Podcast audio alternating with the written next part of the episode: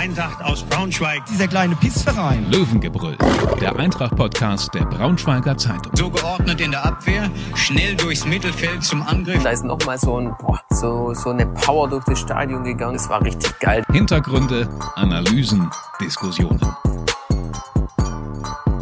Hallo Eintracht-Fans, ich glaube, ich muss hier anbauen in unserem kleinen Podcast-Raum, denn mir gegenüber sitzt ein 1,98 Meter großer Torwart und vor allem auch eine Riesenpersönlichkeit aus der jüngeren Geschichte Eintracht Braunschweigs. Jasmin Fesic ist zu Gast. Herzlich willkommen. Vielen Dank. Ich freue mich echt hier, hier zu sein, mal auch bei so einem Podcast. Das freut uns auch. Ähm, es ist die 67. Folge Löwengebrüll, besondere Nummer. Die Legenden von damals kennt eigentlich noch jeder. Ähm, du warst 1967 logischerweise noch nicht dabei, hast aber in der jüngeren Vergangenheit einfach viel, viel mit der Eintracht erlebt und darüber wollen wir heute sprechen. Ja, ich fühle mich äh, auf jeden Fall geehrt, bei dieser besonderen Zahl äh, Teil der Show zu sein. Auf jeden Fall, äh, dass ihr da an mich gedacht habt, fühle ich mich wirklich geehrt und ich freue mich auf jeden Fall.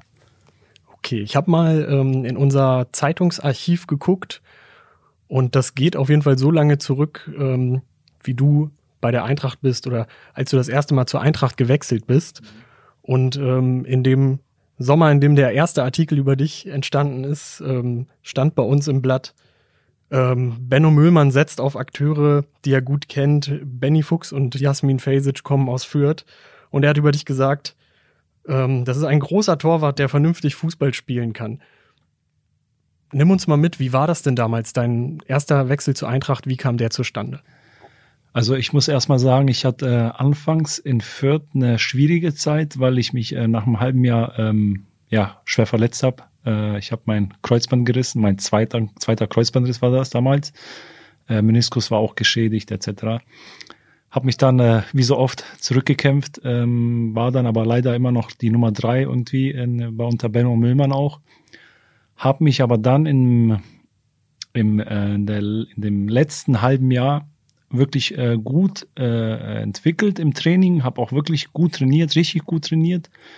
Und äh, da bei Benno Milmer war es damals äh, relativ früh klar auch, dass er, dass er, dass er am Ende der Saison den Verein verlässt und jeder wusste auch wohin eigentlich, nach äh, zu Eintracht Braunschweig dann. Ähm, ich habe mir aber dabei nichts jetzt gedacht, dass ich da irgendwie, äh, dass er ja an mich denkt, mich mitzunehmen irgendwie. Aber ähm, ich habe wirklich ähm, ja auf mich aufmerksam gemacht, sage ich mal. Und ähm, der hat dann irgendwann mal so, so, ich glaube Mitte, Mitte April kam er zu mir, sagen wir, er hat ja immer sie gesagt, Yassi, sie, ähm, er hat mich gesiezt mit dem Vornamen. Hat gesagt, Yassi, ich habe ich hab sie jetzt beobachtet die letzten Monate, sie haben das wirklich super gemacht, ähm, mir gefällt das, mir imponiert das. Ich werde jetzt im Sommer, wie Sie schon wissen, hat er gesagt, ähm, den Verein verlassen Richtung Eintracht Braunschweig, dritte Liga. Die wollen da was aufbauen und ähm, ich bin echt mal überlegen, ob ich dich mitnehme, hat er gesagt. Ähm, ich war dann erstmal so, ja, super. Also, wenn so ein Trainer, der dich kennt, dich da auch beim neuen Verein auch direkt haben will und mitnehmen will, ist das ja schon was Positives. Hat aber dann auch dann gesagt, ähm, ich habe allerdings auch noch eine, eine, eine, andere Option. Äh, wenn die dann zusagt, dann wird das halt leider nichts. Und das war dann äh, damals der ähm, Matze Hein, der ähm, auch hätte zurückkommen können zur Eintracht Braunschweig, also wäre eine Rückkehr von ihm gewesen. Der war ja auch nicht, nicht so alt damals noch. Hat sich aber dann, ja, meines Glückes, also mein, zu meinem Glück halt äh, für St. Pauli entschieden. Ist dann mhm. zu St. Pauli gewechselt und hat der Benno gesagt, ja, okay, jetzt kommen Sie mit. Und so ist das dann entstanden. Und ich habe aber direkt zugesagt. Du warst damals ein ganz junger Kerl, ähm, kommst aus, äh, aus Süddeutschland, aus Baden-Württemberg, hast dann in Fürth gespielt und bei den Stuttgarter Kickers davor. Ähm, du bist quasi vorher noch nie so richtig aus Süddeutschland rauszukommen, äh, rausgekommen. Braunschweig, das war dann ja schon ein ganz schöner Schritt raus, viele hundert Kilometer weg von der Familie. Wie war das für dich als, als ganz junger Spieler? Also ich hab, muss sagen, ich habe es am Anfang, ähm, ich will jetzt nicht sagen unterschätzt, aber ich habe an diese diese Ferne oder dieses erste Mal wirklich alleine leben, habe ich gar nicht so äh, ähm, dran gedacht.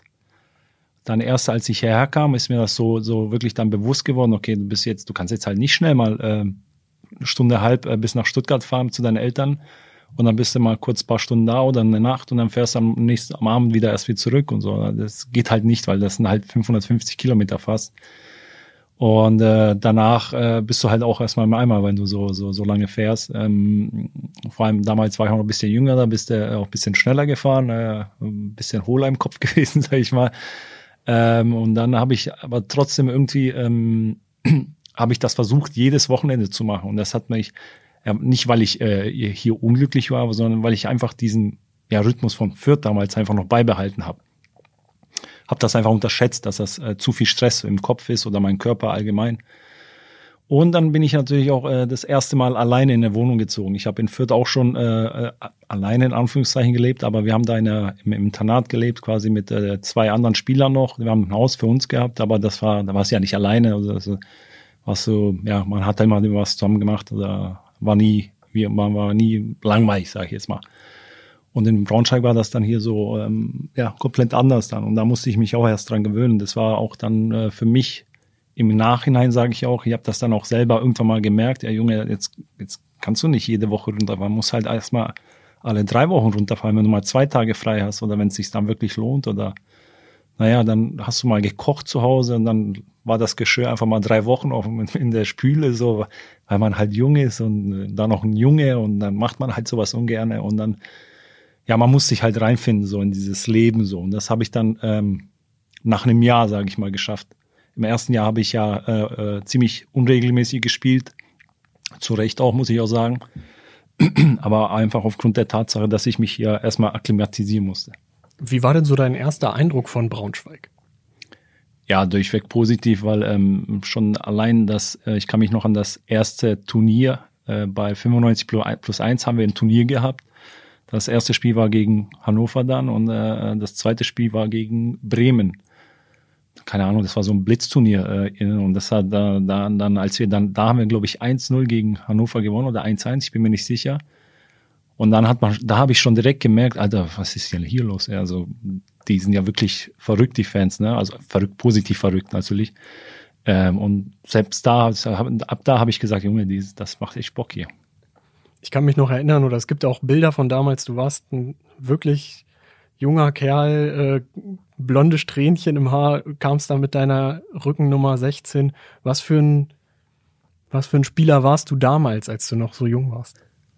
Ähm, ja, unerfahren erstmal, weil äh, Braunschweiger war ja schon meine erste Station, wo ich äh, im Erwachsenen, also ja, klar, für zweite Mannschaft, aber das sehe ich jetzt nicht so, weil du ja spielst ja immer noch mit Gleichaltrigen, sage ich mal.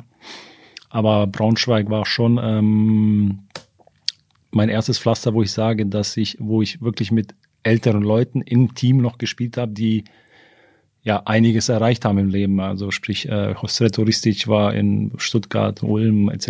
Ähm, Holger Wehlager war deutscher Meister, deutscher Pokalsieger und dann ja, muss man da halt auch erstmal reinkommen mit diesen Charakteren und dann merkt man halt auch so, so solche Leute, wenn die selbst im Training dann verlieren, dann, dann, dann rasten die aus. Also denen ist dann nicht egal, dass du im Training verlierst oder so, so ein Turnier, eine Turnierform verlierst oder letzter Platz bist. Und das sind so Sachen, die, die, die, die äh, musst du dann halt auch als Jünger erstmal lernen, weil du das so nicht noch nie wahrgenommen hast. Ähm, und ähm, ja, und das war, war, war schon äh, richtiger, guter, also für mich der wichtige und richtige Schritt. Und äh, äh, unerfahren, wie gesagt, unerfahren war ich. Und ähm, ich war jemand, der, der gern Fußball gespielt hat. Äh, man man mag es kaum glauben, aber ich war jemand, der, der beidfüßig war. Ich konnte die Bälle mit links und rechts so weit schlagen, wie ich wollte, ähm, weil ich äh, aufgrund meiner Verletzung, ich war bis zu meinem 16. Lebensjahr am Linksfuß, und dann habe ich mir das Kreuzband gerissen und wie es so ist, mit 16 Jahren hast du keine gescheite Reha. Und dann bin ich irgendwann mal auf rechts umgestiegen, weil ich Angst hatte, nach meiner Reha alles mit links zu machen, weil ich äh, Angst vor der Verletzung hatte, dass da wieder irgendwie was passiert. Und dann bin ich halt Rechtsfuß irgendwann geworden. Also ich konnte heute, kann heute immer noch mit links und mit rechts schlagen. Und das war so mein, mein Vorteil äh, damals, weil viele in meiner Zeit, sage ich mal, als mich der Fürth äh, von den Stuttgarter Kickers weggelotst hat, da war ich ja 17, habe noch in der Regionalliga gespielt, damals die dritte Liga, drei Spiele gemacht und da kam der Torwarttrainer vom Fürth und meinte, sag mal, welcher, welcher, was für ein Fuß bist du eigentlich? Ich so, ja, rechts. Da sagt er so, ich hätte jetzt gesagt links. Ich so, ja, und da habe ich ihm das genauso erklärt. Der das ist ja unglaublich. Also war halt selten damals. Mittlerweile ist das ja heute gang und gäbe, was ja auch sehr gut ist. Und ich war damals schon, würde ich jetzt schon sagen, ein guter Fußballer, ja. Du hast diese alte Spielergeneration angesprochen und du bist ja einer von denen, die irgendwie beides erlebt haben, so diese junge NLZ-Generation und eben die alten Haudegen, die vielleicht auch in den 90ern noch, ähm, noch angefangen haben mit ihrer Karriere. Was hat sich denn verändert und wie haben sich auch Fußballprofis in ihrem Auftreten in so einem Mannschaftsgefüge verändert?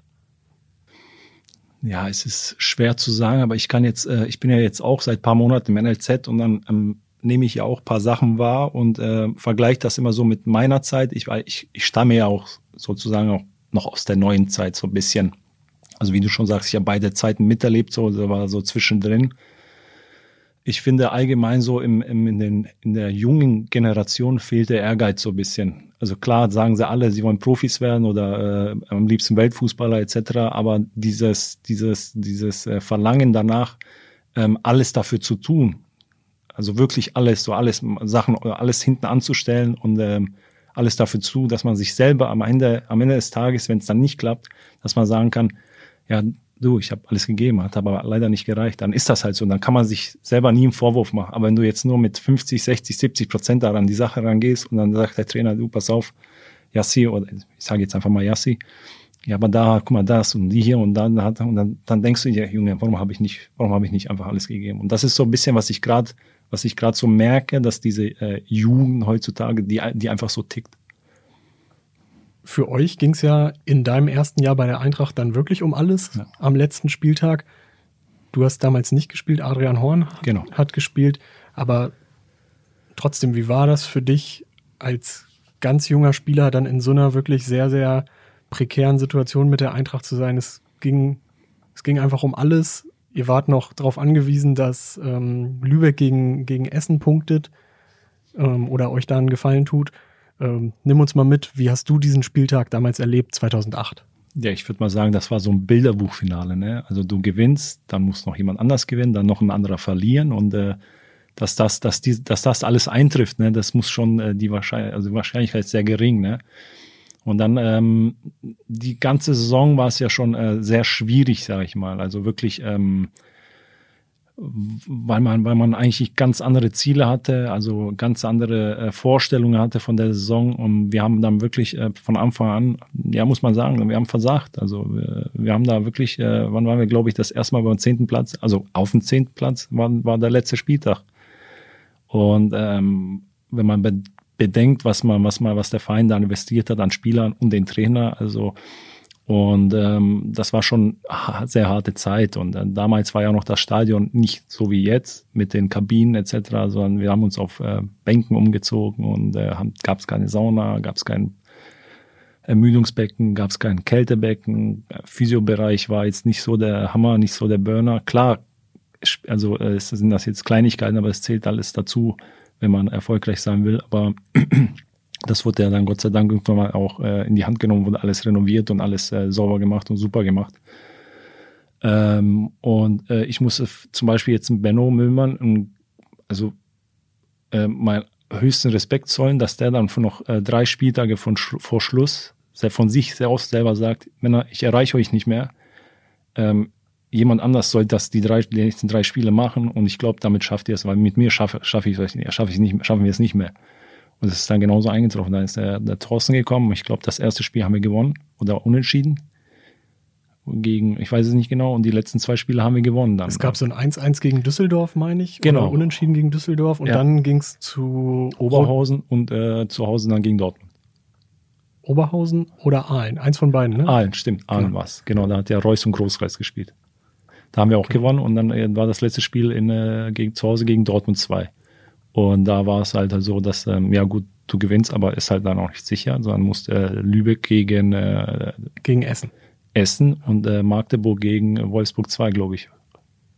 Irgendwie sowas, mhm. keine Ahnung. Und auf jeden Fall haben beide versagt und wir haben es dann geschafft. Und am letzten Spieltag waren wir über dem Strich, also oft genau über dem Strich. Und das, da waren die Emotionen natürlich riesig, weil äh, ich glaube, äh, mit uns dann auch keiner gerechnet hat und ähm, äh, dass Thorsten dann das geschafft hat, glaube ich, auch keiner mit gerechnet und ähm, ja, und dann, äh, dann ging's los, sag ich mal. Ja, dann ging's los mit einem dann doch nochmal umgebauten Kader. Es sind viele junge Spieler gekommen, so wie Smile Morabit. Und ähm, du warst über weite Strecken der Saison Stammspieler, hast, glaube ich, eine bittere rote Karte, Ja. Karte irgendwo kassiert. Ja, also ähm, ähm, am Anfang der Saison ähm, hat der Adrian noch gespielt, da hat der Thorsten mich auch zur Seite genommen, also pass auf, also für, der wird jetzt auch am Anfang spielen. Für mich war das auch okay. Ähm, ich habe das damals auch akzeptiert, weil ähm, ja, weil er sich einfach verdient hat, das ist normal. Aber Thorsten hat mir auch gesagt, pass auf, also ähm, das ist nicht in, Sta äh, in Stein gemeißelt, sondern ähm, gib Gas, trainier gut und mach ihm Druck und dann werden wir sehen, was passiert. Ne? Und äh, das habe ich dann auch gemacht. Und äh, ich habe äh, wirklich richtig gut trainiert. Ich habe mich in der Pause richtig gut vorbereitet auf die Vorbereitung und habe wirklich äh, extra Schichten geschoben. Das ist, äh, also ich habe vielleicht zwei, drei freie Tage gehabt, weil ich ganz genau wusste, Junge, wenn du es jetzt nicht machst, das ist das, was ich gerade gesagt habe, auch alle einfach alles dafür zu tun. Weil da habe ich, hab ich mir selber dann gesagt, Junge, wenn du dich jetzt nicht zusammenreißt und alles dafür gibst, dann ist vorbei. Ne? Dann, dann geht's wieder ein, noch einen Schritt runter und dann nächstes Jahr wieder einen Schritt runter und das wollte ich einfach nicht. Das wollte ich einfach vermeiden. Ich wollte einfach sagen, dass ich ähm, alles dafür gegeben habe. Wenn es dann nicht gereicht hat, dann hat es halt eben nicht gereicht. Und da habe ich den wirklich im Training, ähm, den Adrian damals wirklich bearbeitet, also wirklich äh, mental bearbeitet. Ich wollte einfach jedes Spiel, jede, jedes, jedes Spiel, wo ich gegen ihn hatte, wollte ich, wollte ich unbedingt gewinnen und alles halten. Und das habe ich dann am Ende Gott sei Dank geschenkt. Das ging dann auch schneller, als ich gedacht habe. Ich glaube, nach vier Spielen hat er dann Thorsten dann gewechselt ähm, und ja, dann habe ich gespielt. Und dann gab es ähm, ein Spiel bei meinem alten Verein, Stuttgarter Kickers. Ähm, mein Vater war da und mein Vater ist äh, so geprägt, dass er die meine Spieler nicht mehr guckt, weil der war zweimal bei meinen Spielen und zweimal habe ich mir das Kreuzband gerissen und hat gesagt, ich kann das nicht mehr, das, das macht mich psychisch kaputt, ne? Und dann hat er gesagt, ja gut, komm, zu dem Spiel komme ich jetzt, äh, ist mir egal. Und dann kam er und dann habe ich die rote Karte bekommen. Und er war so sauer nach dem Spiel. und dann, ja gut, und dann, ja, war halt so, dann war nur ein Spiel gesperrt, Gott sei Dank. Okay, ja. Aber ich glaube, du hast noch ein ganz besonderes Spiel verpasst, dieses 5-5 gegen Düsseldorf. War das Das war deswegen? danach, das war danach. Und dann hat er, ähm, kam der Trainer auch zu mir nach dem Spiel, ähm, weil der Nico Launstein war ja immer auf der Bank bei uns. Ähm, und Adrian war dann nicht mehr im Kader. Ähm, ich weiß gar nicht mehr warum, ich weiß nicht, kann ich jetzt nicht sagen. Ich will jetzt auch nicht schießen gegen ihn oder sonst was. Ähm, und dann kam der Thorsten zu mir, sag mal, ähm, ja, wen sollen wir jetzt spielen lassen? Ich so, ja, pff, keine Ahnung. Also wer ist denn gerade die Nummer zwei, sage ich so. Er so, ja, gerade Nico. So, ja gut, dann hat sich das doch erledigt, sage ich einfach nur, ne? Ja, ich weiß nicht, ob er, ob er das kann oder ja, ich weiß nicht, ob ich ihm das zutraue, etc. Ich so, ja, ich weiß nicht, also ich, ich finde jetzt auch, das trainiert jetzt nicht schlecht oder also das, da ist kein großer Unterschied, das habe ich gesagt damals. Und dann äh, habe ich mich äh, da oben hingesetzt, habe das Spiel geguckt und das war ein legendäres Spiel und das ist, da sprechen die Leute heute noch von. Es war schon wild, ich glaube fünf Meter oder so insgesamt, dann drei verschossen, also es war, also für die Zuschauer war es ein perfektes Spiel. Nach der Saison musstest du wieder, wieder weg. Du musstest nach Fürth. Die Eintracht hat noch um dich gekämpft, aber du hast äh, bei uns im Interview gesagt, ähm, hier hätte ich gespielt. Außerdem waren Mannschaft, Trainer und Zuschauer super. Das heißt, du hast dich dann in diesen zwei Jahren schon so ein bisschen in Eintracht Braunschweig verguckt gehabt. Ja, absolut, weil wie gesagt, das zweite Jahr war ja, ähm, wo der Thorsten das alles umgestellt hat, auch die äh, seine Spieler geholt hat und dann ähm, die Spieler, die der Benno auch geholt hat, die dann erst gef- angefangen haben zu fruchten, sprich Ken, ich, dann noch paar andere. Dann lief's so, dann war es auf einmal voll geil, hat voll richtig Spaß gemacht. Also mit Dogi, ähm, wer war da noch, Costa war da glaube ich auch noch da, ähm, Fitze, ähm, das waren dann, dann, dann lief's auf einmal so. Da hat's richtig Bock gemacht, auch in der Kabine und so. Und dann ähm, hast du die Saison zu Ende gespielt und ähm, der, der, der Verein will, dass du bleibst. Du willst auch bleiben und dann kommt aber so, kriegt jemand dazwischen und sagt, nee, nee, du musst zurück. Ja, warum soll ich zurück? Ja, weil du hier auf der Bank sitzt. und dann bist man natürlich als äh, Spieler äh, total gefrustet und enttäuscht. Und aber du musst halt machen, was, was, was am Ende ja, dein Arbeitgeber sagt. Du hast diesen besonderen Aufstieg der Eintracht dann so gesehen verpasst, bist erst 2014 wiedergekommen. 15. 2015? Ja. Ach, stimmt. Stimmt. Aber du kamst als, äh, als WM-Teilnehmer. Genau.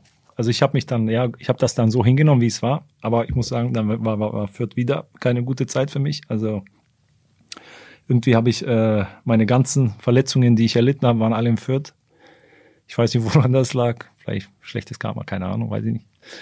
Ich habe das Thema Ilkay Gündogan und Pokal auch heute da extra kommen ausgespart. Da kommen wir auch noch vielleicht dazu. Aber Fürth war ähm, keine schöne Zeit für mich, weil es war immer so, so ein, ich war immer in der Schublade des äh, zweiten Torwarts, der wird immer die Fresse halten, ja, der ist schon sehr gut, aber den halten wir immer ganz schön klein und etc. Also ich will ja auch nicht sagen, was ich äh, eigentlich verdient da habe, weil aber das war bodenlos.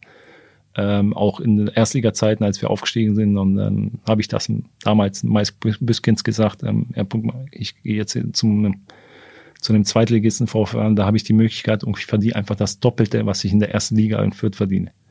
Hat er mich erstmal so gesagt, wie, und dann hat er mich, äh, hat er mich gefragt, was es ist. Und dann habe ich ihm die Zahlen genannt, da konnte er nicht glauben.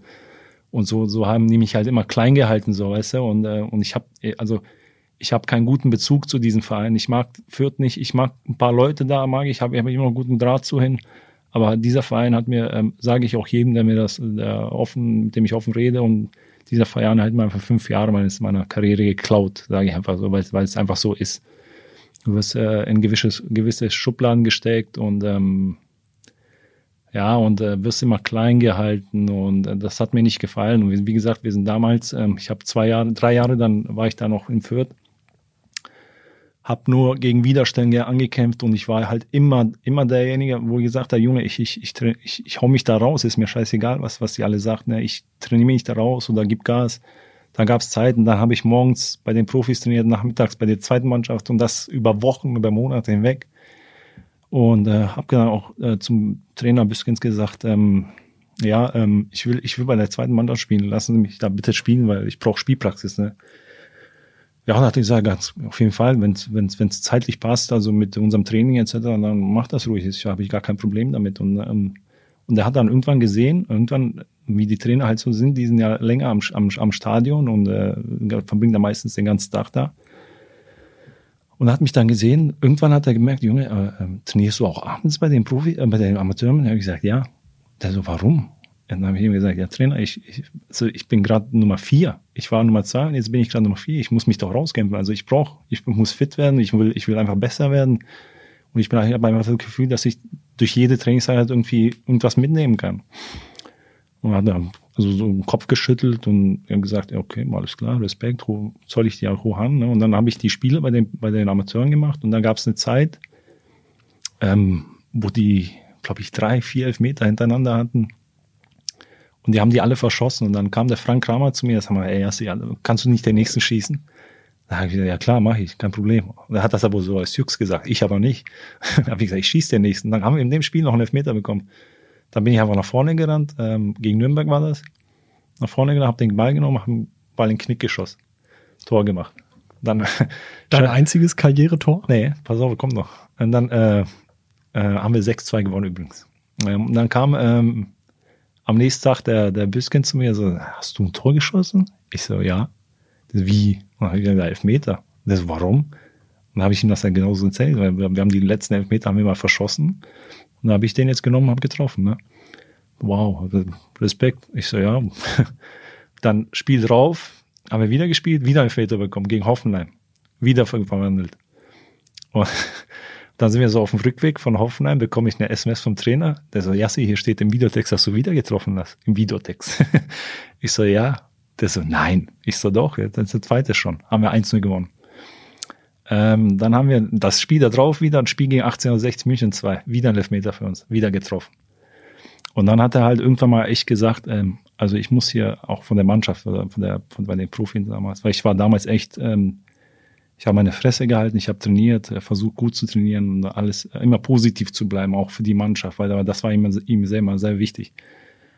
Und äh, das hat mir damals sehr gut gefallen, wie er das gemacht hat, oder beziehungsweise das hat mich äh, auf mich persönlich so auf ein anderes Level gehoben, so, oder weil der wirklich ähm, vor alle Spieler zusammengeholt hat, den Staff und alles Mögliche und hat dann nur über mich gesprochen und das alles gesagt und so, so mich als Vorbild genannt für die anderen so. Und das, dafür bin ich ihm auch unheimlich dankbar. Und er hat auch immer gesagt, ähm, ähm, Jassi, wenn, wenn wir hochgehen zu den, in die erste Liga, nehme ich dich mit und wenn da was passiert, mit Max Green war das damals, dann spielst du bei mir. Und da habe ich ihm nur gesagt, Trainer, ganz ehrlich, also diese Situation gab es ja schon. Also der Max hat sich verletzt und dann haben wir einen neuen Torwart geholt. Warum sollte das jetzt in der Bundesliga anders sein, sage ich so. Dann guckt er so, ja, hast auch wieder recht. Und dann habe ich gesagt, bitte lassen Sie mich gehen, ich will nach zu VfR Aalen gehen. Weil die sind gerade da in der, in dem Jahr, waren sie am Aufstieg, also kurz vorm Aufstieg gewesen. Ja, und er hat dann gesagt, er hat dann gesagt, ja, meinen Segen hast du. Und dann haben wir uns geeinigt und ich bin zum VfR gegangen, habe da drei Jahre gespielt, ähm, ja, größtenteils gespielt, sage ich mal, am Anfang auch, äh, ein bisschen, äh, ja, in das Team kommen, ankommen müssen. Und irgendwann nach eineinhalb Jahren kam die, der Anruf von Tomislav Piplitzer, der Torwarttrainer damals von der Nationalmannschaft und hat gesagt, ja, ähm, wir honorieren deine Arbeit, willst du nicht mal vorbeikommen? Und das war für mich natürlich ein Traum. Und äh, das war unbeschreiblich, jedes Kind träumt davon und es war schon was Geiles. Du hast mal erzählt, du machst dein erstes Training mit der Nationalmannschaft und plötzlich steht dein Bruder am Spielfeld dran. Ja, genau, das war auch äh, Vogelwild, sag ich mal, weil ähm, ich war da total aufgeregt, weil du auf einmal trainierst mit Stars wie Pjanic, Misimovic, wie Bišević, Djeko, Salihovic und stehst da mit denen auf dem Trainingsplatz und dann ähm, bist relativ äh, nervös oder aufgeregt oder einfach so, so eine gewisse Anspannung, Vorfreude in dir hast und so, dann äh, guckst du da raus, auf einmal steht da mein Bruder, mein Onkel, mein Vater da vor, vor am Trainingsplatz. Denkst du, okay, cool, hätte ich jetzt nicht gedacht. Und die sind da echt äh, am, am selben Tag, als ich losgeflogen bin, sind die hergefahren und haben sich das Training angeguckt und sind noch Tag, Tag bei der Familie geblieben und sind wieder zurückgefahren. Das war schon geil. Und du durftest mit zur Weltmeisterschaft. Besonderes Turnier. Was waren das für Erlebnisse für dich? Ja, ganz besonderes Turnier, weil es das bisher das einzige Turnier war, wo, wo, wo unser Land dabei war. Und wir haben damals echt eine richtig, richtig, richtig gute Mannschaft gehabt. Also wir haben uns auch verdient qualifiziert und ähm, haben auch äh, eigentlich ähm, ja, ein gutes Turnier gespielt, sage ich mal. War dann am Ende unglücklich, bist du bist rausgeflogen, am Ende unglücklich. Aber das allein das Erlebnis und dann noch in Brasilien, in, dem Land des Fußballs, weißt du, dann, das war schon äh, unbeschreiblich. Also du träumst du als Kind von, spielst ja immer diese Mini-WM draußen, wenn du am Bolzen bist und dann, dann bist du auf einmal mit deinem Land dabei als Nummer zwei, auch wenn ich als, als Nummer zwei war, das war für mich unbeschreiblich. Das wird mir keiner mehr nehmen können. Ich stehe in den Geschichtsbüchern. Wenig später, wir haben es schon angerissen, ging es zurück zur Eintracht. Ähm, du hast uns damals gesagt, also es gab einen Text, da hast du einmal gesagt, das war Ehrensache, zurückzukehren. Und andererseits hast du auch gesagt, ich bin aber nicht hierher gekommen, um auf der Bank Däumchen zu drehen. Marjan Pet Petkovic hatte seine Karriere beendet. Du bist ähm, dann als Herausforderer gekommen für Rafael Gikiewicz. Warum hast du dich denn nochmal für die Eintracht entschieden? Naja, erstmal, weil der Verein mir schon damals äh, äh, aus der Vergangenheit, aus den zwei Jahren, die ich da war, äh, immer noch am Herzen lag und ähm, ich ja unheimlich gerne gespielt habe. Und ich muss auch ehrlich sagen, dass ich in Thorsten noch ein paar Mal äh, geschrieben habe oder beziehungsweise wir ein paar Mal in Kontakt waren, ob er mich nicht äh, zurückhaben will. Aber er hatte keinen Grund, äh, noch einen Torwart dazu zu holen, weil er hatte mit Mariano und äh, Davari, äh, mit Petko und Davari äh, zwei Torhüter, mit denen er zufrieden war und hat er gesagt, dass ich, das wäre das wäre Bullshit, das wäre fahrlässig, weil wir haben zwei und die sind, äh, die kämpfen schon und jetzt noch ein Dritter dazu und das, das, das, das die, die, Möglichkeit besteht jetzt gerade einfach nicht. Und habe ich das halt einfach akzeptiert und dann, ähm, als VfR Aalen abgestiegen ist in die dritte Liga, war ich vertragslos und dann äh, hat Thorsten mich, nachdem wir hier gespielt, nachdem äh, Braunschweig in Aalen gespielt hat, äh, nicht Thorsten, doch Thorsten war das, hat mich äh, kontaktiert, wie meine vertragliche Situation ist. Dann habe ich ihm das erklärt, ähm, dass ich, ähm, ja, falls wir absteigen, vertragslos bin. Und er hat gesagt, okay, alles klar, ich melde mich dann diesbezüglich nochmal. Ja, dann hat es erstmal ein paar Wochen nichts passiert. Und dann irgendwann haben sie sich gemeldet und ich habe gesagt, ja klar, mache ich sofort. Und dann, ja, war für mich klar, ich komme hierher. Wie war denn das Torwartduell mit Gikiewicz? er ist ja in den Jahren danach auch immer als sehr wilder Typ aufgefallen. Ja, also ich, ich muss ja auch sagen, der Thorsten hat auch gesagt, dass äh, Giki äh, spielen wird. Für mich war das dann auch erstmal okay. ähm, weil äh, Giki ja die Saison davor gut gespielt hat und äh, ich wusste, dass ich mich hinten anstellen muss, aber ich wollte diese Chance äh, wahren und diese Chance auch nutzen, dass ich mich äh, empfehle. Ich habe habe ich äh, versucht zu machen. Äh, denke ich, äh, in der ersten Saison gab es vielleicht ein Spiel, wo man oder ein Moment, wo man sagen könnte, da hätte man vielleicht wechseln können ähm, wo ich danach, äh, wo man dann halt nicht gewechselt hat, wo ich danach in so ein Loch gefallen bin, wo ich sage, hm, hättest du mal vielleicht nochmal weiter Druck ausgeübt, anstatt so ähm, auf ähm, beleidigt zu tun. Ja, nicht zu tun, ich war halt einfach nur ein bisschen stinkig, weil ich die Wochen echt davor richtig, richtig gut trainiert habe. Aber im Nachhinein kann ich verstehen, warum das, warum er nicht gewechselt hat, weil ähm, Alex Kunze war so einer, der hat, ähm, also wenn jemand gespielt hat, hat er sich auch 100% dafür eingesetzt, dass diese Person dieses Vertrauen immer bekommt. Und das habe ich, habe ich auch Alex Kunze danach gesagt. Ich habe mir auch gesagt, Alex, ich war damals schon ein bisschen enttäuscht, aber jetzt, ich verstehe, warum du es gemacht hast. Und äh, deswegen rechne ich, das, rechne ich ihm das auch hoch an, dass, dass, dass er so vom Typ her war. Und ja, dann kam die neue Saison, äh, Vorbereitung. Ich war, äh, habe mich wieder äh, fit gemacht, wusste, okay, jetzt muss ich wieder Gas geben, jetzt werde ich wieder ähm, alles aus mir raushauen. Kam mit einem sehr guten Gewicht zurück, kam gut vorbereitet zurück und ähm, ja, habe dann die Vorbereitung gemacht, trainiert, trainiert, trainiert, trainiert, extra Schichten geschoben. Und irgendwann kurz vor vom ersten Spieltag ähm, kam Thorsten zu mir, ja, jetzt ist soweit. Ich so, was meinst du denn? Ja, genau dafür haben wir dich geholt. Erfahrener Mann, Kiki geht morgen und du spielst am Wochenende. Ich so, okay, cool. und dann, ja, dann, Rest ist nur noch Geschichte. Also das hat sich nicht abgezeichnet, du hast das nicht vorher geahnt? Nee, es gab ja so immer wieder Gerüchte, Giki dahin, Giki, das war aber halt Gerüchte, die man, und dann, das ging von heute auf morgen auf einmal. Und äh, ja, und das war äh, eine meiner besten Saisons, diese Saison dann, nachdem Giki sind, weil da haben wir echt gut gespielt, war eine geile Mannschaft und wir sind ja äh, knapp gescheitert beim Wolfsburg dann. Um dich gab es ja auch mal ein Gerücht, habe ich in unserem Archiv gefunden. Ehrlich? Inter Mailand. Ehrlich? ja. War da irgendein Fünkchen Wahrheit dran? Ich weiß es nicht. Also ähm, ich, hab, ich war selber überrascht über den Bericht. Ähm, aber es hat mich natürlich stolz gemacht, dass, dass ich mit so einem Namen in Verbindung gebracht werde. Äh, auf jeden Fall war dann, nachdem dieses, dieser Bericht war, das glaube ich bei Kicker oder so erstmal, mhm nachdem dieser Gericht draußen war, kam äh, am nächsten Tag auch ein Anruf von Marc Arnold, ja, wir wollen jetzt verlängern. ja, und dann war, dann hat sich das erschlagen. Also keine Ahnung, ich weiß es nicht, ich kann dir nicht sagen, ob da was dran ist. Aber gab es denn mal in deiner Karriere ein, ein wildes Angebot, ein besonderes Angebot oder waren die alle von der Eintracht? Es gab ein Angebot von FC Schalke 04, genau zu der Zeit, auch als dieses ähm, Inter Mailand-Gerücht da kam, hat Schalke 04 mich kontaktiert, die wollten mir auch einen Zweijahresvertrag geben und äh, ich habe das auch Marc und äh, Thorsten so kommuniziert. Hab denen aber gesagt, ich will gern hier bleiben und habe dann Schalke 04 quasi auch eine Absage erteilt und bin in Braunschweig geblieben. Wir haben jetzt schon viele Namen gehört. Ähm, Alex Kunze fiel zum Beispiel. Kannst du über deine gesamte Karriere hinweg einen Torwart vielleicht auch nennen, der dich besonders geprägt hat? Ja, und zwar Borut Mavric von Fürth. Der hat ähm, damals war ich sehr begeisterter Fan von dieser italienischen Torwartschule, die, weil die haben so eine spezielle Torwarttechnik, sag ich mal, Attackieren des Balls immer, immer mit den Händen voraus.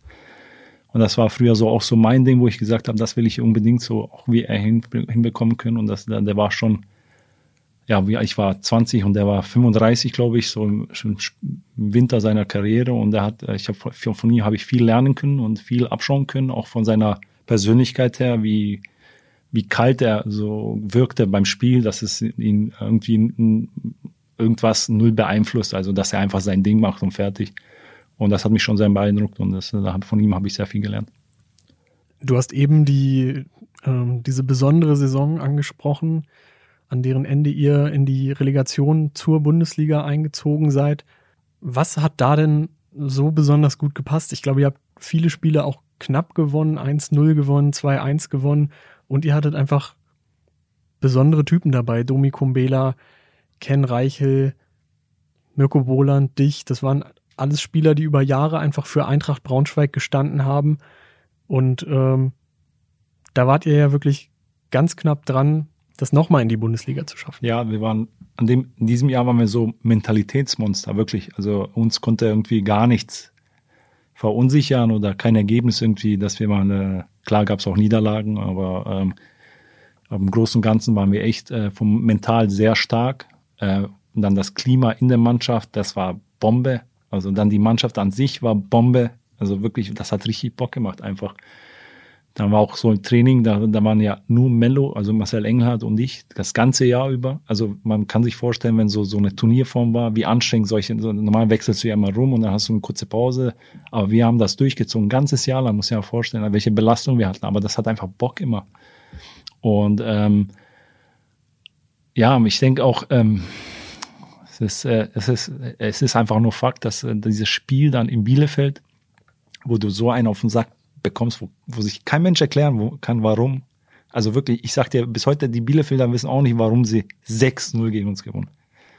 Und bei uns einfach gar nichts geklappt hat. Also das war schon vorgewählt und das war der, ja, sag ich mal, der ausschlaggebende Punkt, warum wir am Ende nicht direkt aufgestiegen sind. Wo man bedenken muss, wir haben an diesem Jahr äh, Relegationsplatz erreicht mit 65 oder 66 Punkten und die Jahre danach hat alles unter 65 für einen direkten Aufstieg gereicht. Und das ist halt so bitter. Und das Jahr drauf sind wir mit 39 Punkten direkt abgestiegen. Und die Jahre danach hat alles über, also unter 39. Oder sagen wir mal so, ab 32 hat es eigentlich gereicht. Ja, du nimmst mir hier immer einiges vorweg, ja, aber äh, gar kein Problem. Ich rede mich ähm, in Rage. Ähm, die Relegation gegen Wolfsburg ist ein gutes Stichwort. Man hat immer wieder diese Geschichten von den nassen Schuhen gehört. Mhm. Ähm, wie war es denn wirklich in Wolfsburg? Ja, also ich habe ja, ähm, wir Torhüter, sag ich mal, wir haben ja immer unsere Sachen selber gepackt. Und ich habe meistens meine Schuhe in meinen Koffer getan. Und mein Koffer lag da vor meinem Platz immer. Äh, die Schuhe ist, äh, das ist gang und gäbe, dass man die Schuhe bei jeder Mannschaft, äh, die der Zeugwart kommt vor dem Spiel und packt alles aus und sortiert alles und äh, legt die Schuhe alle in der Dusche hin. Und äh, dann nimmt jeder seine Schuhe wieder weg, einfach weg und zieht sie an und geht raus auf den Platz.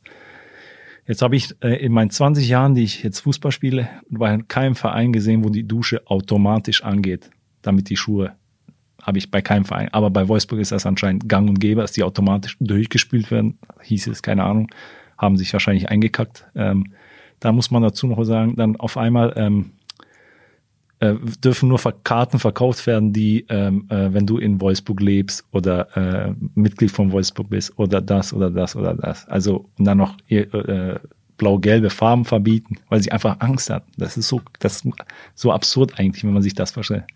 Dann das Rückspiel, das war, fand ich am witzigsten eigentlich. Das war ja auch wieder abends und dann haben sie haben sie die Sachen in ihre Kabine geräumt und haben sie bis zum Spiel einen vor der Kabine dahingestellt, damit keiner bei denen die Duschen anmacht.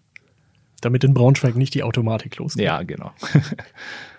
Aber ihr hattet da ja auch eine Riesenchance in Wolfsburg, hat, glaube ich, Bohle diesen Kopfball ja, aus ja. kürzester Distanz. Euch wird auch ein Elfmeter ja. verwehrt? Ja. Nee, andersrum. Andersrum. Äh, wir haben ja einen Elfmeter gegen uns bekommen, wo Gomez den Ball mit der Hand annimmt dann spielt er ihn zurück und einer schießt und Gustav, seine Hand ist neben der, neben, und er schießt halt seine Hand an aus zwei Metern. Und dann hat er, äh, wie heißt er, Stegemann, mein äh, allerbester Freund, elf Meter gegen uns gepfiffen. Und ja, der macht ihn halt rein und dann verlieren wir 1-0. Und aber ja, du hast recht, wir haben im, äh, ich sag, Wolfsburg war ja in dem Jahr mental auch am Boden. Ne? Wenn Wohle da das 1-0 macht, dann sind die, dann sind die weg, sage ich. Aber am Ende hat's dann nicht geklappt. Es war trotzdem einfach eine, eine besondere Mannschaft, vielleicht die, die stärkste Eintracht-Mannschaft, in der du gespielt hast? Definitiv, ja. So, ja, wenn, man allein, wenn man allein die Namen durchgeht, Nümann, Kumbela, Kreichel, Boland, Moll, Schönfeld, äh, wen hast du gehabt? Fussel, Schönfeld Koraya. immer so ein bisschen unterschätzt auch, ne? Ja, absolut. Koraya, Dekali, Baffo. Das waren alle Spieler, die waren so gut. Also wir waren perfekt eingespieltes Team. Das, war, das hat einfach so Bock gemacht. Wer war der beste Spieler, mit dem du je zusammengespielt hast? Im Verein? Im Verein. Nationalmannschaft wäre jetzt zu einfach. also im Verein muss ich schon sagen, dass ich von äh, Totte Nümann beeindruckt war. Er war so, er war zwar klein für, sein, für, für einen Stürmer, ne, aber der war so gut. Ich fand ihn unbeschreiblich gut. Das war so mein Lieblingsspiel, wo ich sage, auch geil, geil. Und Manu Ferrei muss ich auch sagen, der war auch, ähm, aber Nümann war schon aus meiner Sicht gesehen. Würde ich fast mitgehen. Die Saison da drauf, 39 Punkte, auch das hast du schon, schon kurz angerissen. Am Ende wusste ja irgendwie keiner so richtig, wie das jetzt passiert ist oder keiner konnte das so richtig fassen. Ich sehe dich da noch in, äh, in Kiel auf dem Platz sitzen. Die Woche davor gegen Ingolstadt ist dir ja auch dieses, ja. dieses Missgeschick passiert. Was war los in dieser Saison? Ich glaube, ich glaube, in der Saison haben wir einfach keine Konstanz reinbekommen, weil so viele Spieler, also wichtige Schlüsselspieler auch immer wieder weggebrochen sind. Das heißt, ähm, jetzt so, so ein, äh, Nümer war ja dauerhaft irgendwie mit seinem Sprunggelenk. Dann war Kumbela weg, dann war Bole weg, dann war, ähm, ähm, wie heißt der? Patsche, dann mit seiner Leberzirrhose, da keine Ahnung, was der hatte. Also wirklich, sind, und kam einer zurück, ist der andere direkt wieder. Und dann, da haben wir gar keine Konstanz reinbekommen. Und ähm, man muss aber denken, dass wir vor dem Spiel in Kiel, ich glaube, hatten wir die zweitbeste Abwehr. Vor dem Spiel. Und nach dem Spiel, also wir, wir haben am zweitwenigsten Gegentore bekommen. Und haben 39 Punkte. Und dann kriegst du da natürlich sechs Eier. Und äh, wo ich, wo dieses Spiel ist auch, ich sag, dass keiner irgendwie gesagt hat, wir, wir würden die unterschätzen und so, weil die ja mit der vermeintlichen B11 gespielt haben. Das war auf gar keinen Fall der Fall, dass wir die irgendwie unterschätzt haben. Aber der liebe Fußballgott wollte einfach, dass wir in dem Jahr runtergehen. Das war einfach Fakt. Ich ich, ich weiß nicht warum. Das ist traurig einfach. Es wurde ja irgendwie mal so ein bisschen gemunkelt, dass sich auch im Umgang der Mannschaft mit Thorsten was verändert hat. Kannst, also es gab ja diese Szene in Aue, wo er gesagt hat, vielleicht war das mein letztes Spiel und ja, das, das haben wir schon, wir Spieler schon mitbekommen, aber wir haben äh, nicht unter dieser Situation gelitten, sage ich mal. Also es ist jetzt so schon, kommen ja alles mit, also durch die Medien etc. oder Freunde etc., was weiß ich. Aber dass uns das irgendwie äh, beeinflusst hätte, würde ich jetzt nicht sagen. Ich muss äh, trotzdem sagen, dass Thorsten unheimlich viel für den Verein, für diesen Verein geleistet hat. Und ähm, klar kann man sagen, dass, ähm, dass vielleicht der Schritt gekommen wäre, einen Trainer zu wechseln. Vielleicht wäre vielleicht wäre was wäre es anders gelaufen, vielleicht auch nicht, man weiß es nicht. Aber ich finde trotzdem, ähm, hätte er in Ruhe arbeiten können, sage ich mal, in Ruhe. Also wenn es diese Diskussion gar nicht gäbe, wäre das vielleicht nicht so ausgegangen. Weil Thorsten war auch, also nicht nur Thorsten, sondern das gesamte, das gesamte Trainerteam, die haben wirklich an jedem Strohhalm gezogen. Also wir haben wirklich alles probiert, die haben alles probiert, was im Winter nochmal richtig teuer nachgelegt. Ne? Ja, das, das und auch so der Umgang mit der Mannschaft und da was können wir tun, damit ihr, da was können wir tun. Dann kam der jede Woche hat er so Gespräche gesucht, wie was müssen wir verändern. Also der hat sich, der hat jetzt nicht so, dass er in sein Büro gegangen ist und äh, sein Ding durchgezogen hat, sondern der hat, der hat, der hat alles versucht, so also wirklich alles versucht. Es hat halt einfach nicht gereicht. Und ich sage genauso, dass wenn ein neuer Trainer gekommen wäre, hätte das auch nicht wirklich was bewirkt viele Verletzte. Du hast es angesprochen. Im Sturm lag irgendwie die Hauptlast in, ja. in diesem Abstiegsjahr auch auf äh, Mani Abdullahi. Ja, stimmt, der war auch noch da. Besonderer Typ. Für uns Reporter war da ja irgendwie nie so richtig ein, äh, ein Rankommen für ein Interview oder dass man mit dem mal irgendwie sprechen konnte, den ja. einschätzen konnte. Wie war es denn bei dir? Wie hast du den erlebt? Ja, bevor vor seiner Verletzung, sage ich mal, ähm, ja, haben wir alle, alle also die ersten Eindrücke, die ersten Trainingseinheiten, haben wir alle gedacht, Junge, was macht er hier? Also hat ja nichts verloren bei uns. Der war echt so gut, der war so schnell und dann und dann hat er mal im Training einen Körpereinsatz gegen Ken Reichel und Ken Reichel ist ein, also eine Maschine. Und dann ist der Ken einfach zwei Meter geflogen, so, ja, alter Schwede, also der ist, der ist wirklich gut. Und dann das Spiel gegen, bevor sich, nee, das war ein Jahr danach, auf jeden Fall. Ähm, und dann kam ja diese, da hat er ja ein paar Spiele gemacht. Und das äh, Einzige, was man ihm vielleicht vorwerfen kann, ist so, ähm, ja, aber es ist, glaube ich, auch aufgrund der Tatsache, dass er hier halt alleine war und ähm, ja, er hat, er hat halt niemanden gehabt hier wirklich. Also der war wirklich alleine. Der hat seine, ist vom Training nach Hause und fertig. Ähm, dass der sich so nicht eingegliedert hat in die Mannschaft, das kann man ihm vielleicht vorwerfen. So. Aber das ist halt auch aufgrund der Sprache. Ähm, also er hatte so keinen Anknüpfungspunkt. Nee, der konnte auch kein Englisch. Also, also wirklich, also so ge total gebrochen. Du musstest wirklich so, wenn du ihm gesagt hast, dass er seine Schuhe putzen soll nach dem Training, dann hast du eine halbe Stunde gebraucht, um dir das zu erklären. So wirklich. Weil das, Kommunikation war halt einfach schlecht. Ähm, ja, so ein Typ war das. Aber wenn der halt fit gewesen wäre, wäre der halt unbeschreiblich gut gewesen für uns. Und beim zweiten Mal war das dann anders? Ja, also der kam ja zurück und äh, Training war genau wie dasselbe. Also dann gab es eine Aktion im, im, Training, wo er vier Leute auf einmal austanzt und das Ding in den Knick haut. Und dann haben wir alle so geguckt und äh, dann kam das Spiel gegen Hertha und dann hat er mal kurz äh, Hertha auseinandergenommen Und dann kam halt nichts mehr. Ne? War so ein kurzer Antritt, wo man dachte, er geht eigentlich nur leicht joggen. Ja. Und, dann, und, der- und ich, so, wie, so wie ich das jetzt mitbekommen habe, war, er- hat er äh, große Pro Knieprobleme gehabt und äh, deswegen konnte er auch nie diese 100% geben. Ja, äh, auch Abdullahis erstes Kapitel bei der Eintracht endete mit diesem Abstieg. Du wärst damals auch gerne geblieben, hattest Mhm. du mal gesagt, bist dann nach Magdeburg gegangen. Warst dann ja aber irgendwie schnell wieder zurück, kurz vor Weihnachten Vertrag aufgelöst oder kurz nach Weihnachten. Und ein paar Wochen später im Trainingslager in Belek hast du dann unserem Kollegen gesagt, ich gehe auch mit Eintracht in Liga 4. Dazu ist es ja glücklicherweise nicht gekommen. Aber nimm uns mal mit, die Situation, die war ja eigentlich vollkommen aussichtslos und ihr seid da mit ein paar alten Recken nochmal zusammengekommen und, ähm, und habt das Ding irgendwie gerettet. Ja. Was hat diese, diese Mannschaft dann nach der Winterpause ausgezeichnet? Also erstmal, ähm, wie du schon sagtest, ich wollte hier bleiben.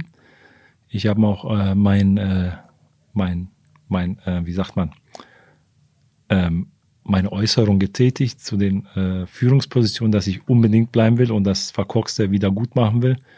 Das hat man zur, Ketten, zur Kenntnis genommen, mehr aber auch nicht. Und ähm, ich habe dann in der Zeit gesagt, okay, ähm, kamen zwei, drei Vereine und denen habe ich halt auch abgesagt, weil ich gesagt habe, nein, nein, ich bleibe bei Eintracht, die melden sich noch. Und dann äh, sind ein paar Wochen vergangen, dann hat sich Eintracht immer noch nicht gemeldet und dann ähm, kam Magdeburg. Und ich habe äh, ich habe halt eine Familie, die ich ernähren muss. Ich habe eine Frau und zwei Kinder, mit denen ich ähm, ja wo, wo, wo in erster Linie auf die, auch hier auf die gucken muss. Und dann habe ich mich dazu entschlossen, ja gut, dann gehe ich halt nach Magdeburg jetzt. Jetzt ist ist halt so wie es ist. Man plant anscheinend anders. Und ja, dann habe ich in Magdeburg angefangen. Ähm, aber wir waren da von Tag eins als Familie nicht äh, glücklich. Ähm, es hat keinen Spaß gemacht. Ähm, hm. ich will jetzt nicht näher ins Detail gehen. Es hat jetzt nichts äh, mit dem Trainer oder sonst was zu tun, sondern allgemein die, die Gegend, die Leute da. Ähm, ja, wir haben uns einfach nicht wohlgefühlt und ähm, ich habe das dann bis zum Winter durchgezogen. Und dann hat mich, äh, da war ich komischerweise, ähm, am, das war in der Pause, dann komischerweise war ich mit Kumbela und seiner Frau und mit meiner Frau in Berlin. Ein Wochenende haben wir verbracht, verbracht da. Und da haben wir auch über Eintracht gesprochen. da- Und da hat er gesagt, habe ich gesagt, Alter, guck mal, geh doch mal zurück. Rufen die nicht an und so. Ich sag, ja, ich würde schon gern, sagt er so. Äh, Und ich sage, ich so, ja, ich, Alter, ich, also wenn die mich anrufen, habe ich gesagt, wenn die mich anrufen würden, ich, ich weiß es nicht. Sage ich so. Alter, die steigen vielleicht ab, sage ich so, ne? Dann ähm, hat mich der, der, der, der, wie heißt der, Dirk Fischer, hat mich dann, als wir zurückgefahren sind, habe ich mich gerade geduscht, äh, komme ich zurück aus, dem du aus der Dusche, sehe ich mein Handy, mein Handy klingelt, Dirk Fischer. Ich so, was will der denn jetzt? Chefscout von Eintracht Braunschweig. Ja, ja, sie, äh, hier Dirk Fischer, ähm, sag mal, wie, wie sieht's aus? Ich so, ja, nichts, Pause gerade, ne? Was meinst du denn? Der so, ja, also wir haben jetzt hier ähm, diskutiert, lange diskutiert und ähm, wir sind der Meinung, du musst zurückkommen. Ich so, ähm, zu spielen oder was meinst du? Und dann sagt er so, ja, also wir brauchen eine gestandene Persönlichkeit hinten, im Tor, die Erfahrung hat, die den Verein kennt, ähm, die mit der Situation umgehen kann. Ähm, und da sage ich so, ja gut, aber da sind doch noch Mello und der, wie heißt der, Yannick Bangso und ähm, der Kruse, Lukas Kruse. Sind doch auch unter Vertrag. Also ich will da jetzt äh, nicht, dass, das, dass ich dahin am Ende hinkomme und dann sitze ich da auf der Bank. Das will ich nicht, sage ich so. Da sagt er, nein, Lukas wird den Vertrag auflösen, der wird auch nicht mehr am Trainingsbetrieb teilnehmen und die anderen zwei sind halt da. Ne? Ich ja, okay, gut, äh, okay, mache ich, sage ich so zu ihm. Direkt habe ich das gesagt. Ähm, äh, und dann war er so ein bisschen überrascht. Da sage ich so, ja, ähm, ich rufe meinen Berater an und dann äh, soll er sich bei euch melden. Ne? Und dann rufe ich meinen Berater an und sage das dem, ich habe denen zugesagt jetzt. Ne? Dann sagt er so, bist du bescheuert oder was? Ich so, warum? Da sagt er, ja, aber in welcher Verhandlungsposition sind wir? Ist mir scheißegal, du klärst das jetzt, habe ich ihm gesagt.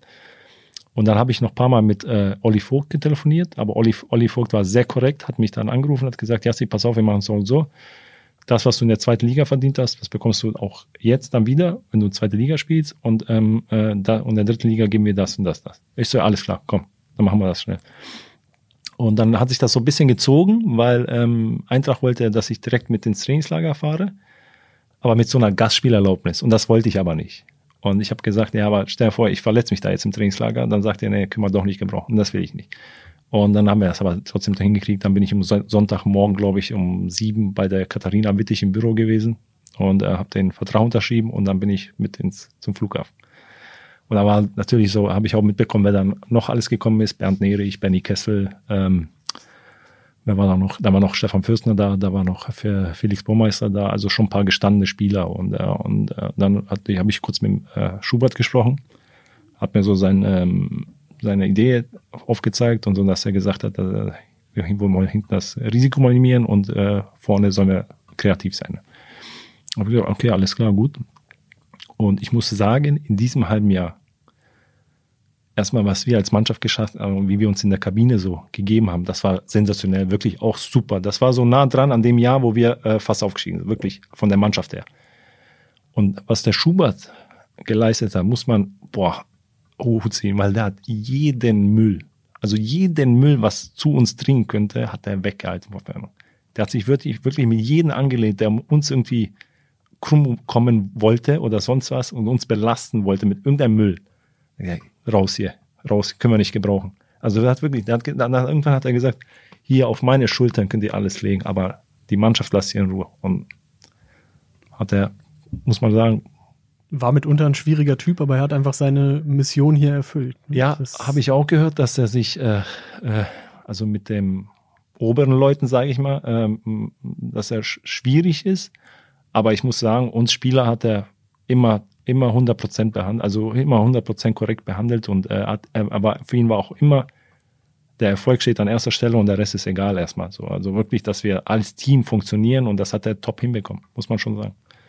Wieder war es der letzte Spieltag gegen Cottbus. Es ging auch da wirklich wieder, wieder um alles. Ich glaube, jeder, der im Stadion war, den, in dem hat sich innerlich alles irgendwie so zusammengezogen. Wie war es bei euch Spielern? Ja, das ist also die, die gesamte Rückrunde war ja nervend, zerrend. Also wirklich, du bist ja, du hast ja permanenten Druck gehabt, von Spiel zu Spiel. Du hast ja nicht mal ein Spiel Entlastung gehabt, wirklich. Und ähm, ich war, ich persönlich war nach dieser Saison, nach diesem Cottbus-Spiel, bin ich nach Hause gegangen und war erstmal vier Tage krank. Also wirklich, das ist bei mir wirklich, also permanent. Das ist so abgefallen. Genau. Du bist, dein, der, ganze, der ganze Stress, den du hattest, ist einfach auf einmal weg. Und dann, dann, dann kommt dein Körper auch nicht mehr mit klar und dann wirst, war ich erstmal vier Tage krank. Also wirklich. Und äh, das, das, und dann diese Emotion natürlich, das war schon sensationell, weil wirklich mit uns keiner gerechnet hat, ne, in, der, in der Rückrunde. Und wir haben es halt aber geschafft. Und der Schubert hat immer gesagt, als wir in Aalen gespielt haben zum Beispiel, ne, was haben wir gewonnen? 4-2, glaube ich, oder 4-1, ich weiß nicht mehr genau. 3-1 war es, glaube ich, oder 3 Oder 3-1, ja.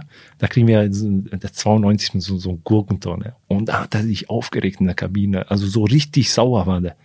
Und ich meine, Junge, was ist mit dem, Alter? Wir haben 3-1 gewonnen. Ist, ist noch alles okay. Aber jedes Tor zählte einfach, ne? Dann hat er uns im Bus zusammengeholt und hat gesagt, jetzt, ihr habt zwei Tage frei, aber ich will das noch erstmal loswerden. Dann sagt der Männer, ihr versteht das nicht es wird jedes Tor zählen. Jedes Tor, das wir bekommen, wird am Ende zählen. Und am Ende war es genau ein Tor, was wir besser waren und äh, nicht abgestiegen sind. Hat er recht, ja. Dann war André Schubert aber auch schnell wieder weg von der Eintracht. Christian Flütmann hat übernommen, irgendwann hat Marco Antwerpen übernommen und ihr seid am Ende der Saison aufgestiegen. Mhm. Du bist das erste Mal mit Eintracht Braunschweig aufgestiegen, dann. Tatsächlich, ja.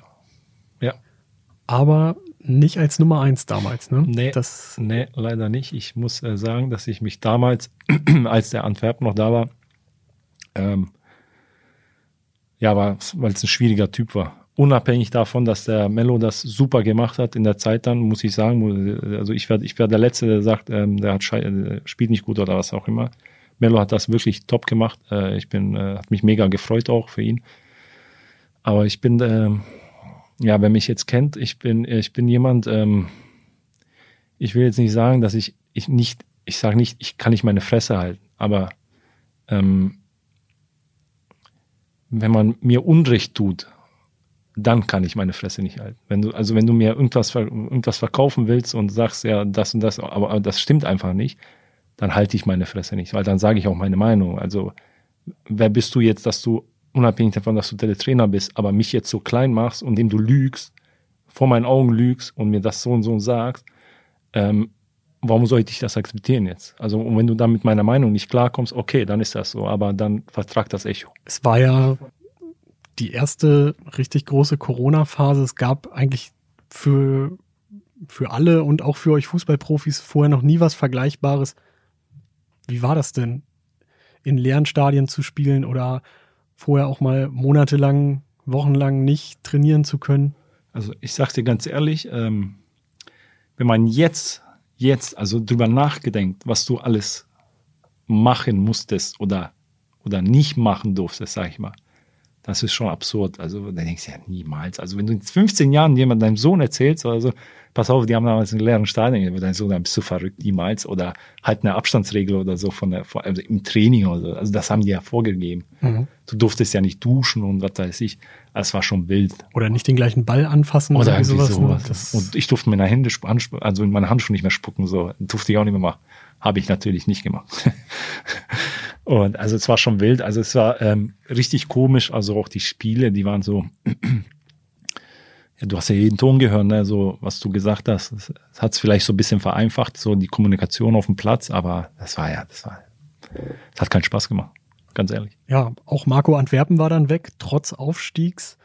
Ähm, Daniel Meyer kam und hat diese Torwart-Hierarchie komplett durcheinander gewürfelt. Marcel Engelhardt dann wieder raus aus dem Tor. Du auf die Bank. Felix Dornebusch hat gespielt als Neuzugang. Hatte nicht so den besten Start, um das mal nett zu formulieren. Und plötzlich warst du wieder da. Wie schafft man das denn, wenn man, ich sag mal, erstmal einen auf den Deckel kriegt? Klar, es ist ein neuer Trainer, eine neue Situation, aber du musst dich ja immer wieder motivieren, immer wieder rankämpfen. Ja, also das ist ja aufgrund meiner äh, langen Karriere da, habe ich ja solche Situationen schon ein paar Mal durchleben müssen. Und äh, mir war dann wieder klar, okay, jetzt, ich habe noch ein Jahr Vertrag. Ich bin, äh, wie alt war ich da? 35? 34, keine Ahnung. Ähm, ich habe mir dann wieder gesagt, okay, ich mache mich jetzt wieder topfit. Zur Vorbereitung schon. Also, dass ich, dass mir in der Vorbereitung einfach keiner sagen kann, Junge, aber du komm hier, das und das und das und das, und passt nicht. Dass mir keiner was vorwerfen kann.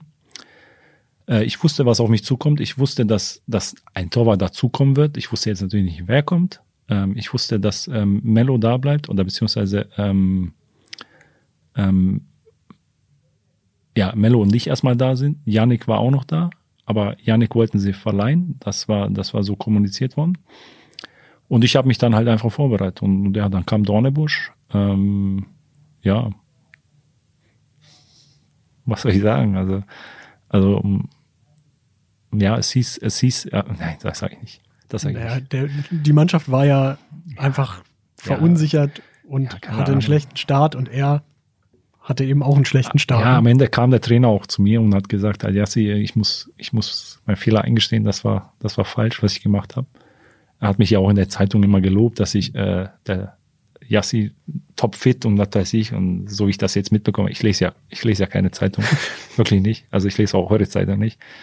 Ähm, und er hat, also ich, ich habe hab das halt mitbekommen oder gesagt bekommen gehabt. Und ähm, hat mich ja eigentlich nur immer gelobt und gelobt und gelobt. Und dann kam er irgendwann nach dem neunten Spieltag, achten Spieltag, hat gesagt, Jasse, ich muss äh, eingestehen, das war ein Fehler. Und ähm, ich glaube einfach, du, du musst hier spielen, du, du passt hier rein und das ist genau dein Ding. Und ja, und dann habe ich gespielt, das erste Spiel gegen Pauli und habe den Sieg festgehalten. Ja. ja, ich kann mich auch noch erinnern, dass, ja. dass Daniel Meyer immer gesagt hat, Form deines Lebens. Ja, genau, so, so ungefähr. Gesagt, genau. Aber wieder nimmst du mir was vorweg. Du hast gesagt, du liest keine Zeitung. Ehrlich nicht. Ähm, das ist ja, oder das hört man ja häufig von, von Fußballern, lesen keine Zeitung, lesen keine Social Media Kommentare, wissen eigentlich nicht, was über sie geschrieben wird, aber wissen dann trotzdem immer so, welche Kickernote. Das weiß haben. ich auch nicht. Kicker, Kickernoten habe ich nie betrachte. Aber eure Noten habe ich immer, also nicht gelesen, sondern äh, die haben ja scherzeshalber immer in der Kabine. Ich weiß nicht, ob Ihr hattet ja diesen Pokal. Der ne? Mau des Tages, oder wie hieß der? ja, diesen Pokal. Den haben wir immer gehabt und den haben wir die immer vorgelesen. Ja. Eure, aus just for fun. Aber so an sich wirklich Kickernoten habe ich nie, nie drauf geachtet. Okay, aber wie, wie hast du das so in der Mannschaft wahrgenommen? Gab es da schon Leute, die dann. Natürlich, absolut. Es, ist, es gibt ja auch, ich sag dir ganz ehrlich, es gibt auch Trainer, die sagen, guck mal, aber der hat hier einen geilen Kickernotenschnitt. Danach stellen die auf? ja, nicht stellen nicht auf, aber so, wenn sie Spieler gut finden, so, also ich will jetzt nicht sagen, welcher Trainer, aber das ist einfach Fakt. Es wäre auf jeden Fall eine, eine wilde Nummer, wenn die Ja. Trainer danach entscheiden. Es gibt auch Spieler, wo ich sage, wo ich kenne, wo, den, wo, die, wo die Redakteure mit dem Berater gut sind und keine Ahnung, und dann kriegt er eine gute Note, weil der Berater da angerufen hat, obwohl er ein normales Spiel gemacht hat. Gibt's auch. Also deswegen, deswegen gebe ich keinen Wert auf diese Noten, weißt du, und deswegen interessieren die mich auch nicht. Ja, bei uns rufen die Berater eher nach schlechten Noten mal. an. Ja, siehst du. Ähm, Oder hatte ich meinen Berater auch mal angerufen? nee, ich glaube nicht. Sehr gut. Also du hast die Leute im Griff da. Ja, meine habe ich im Griff. Okay.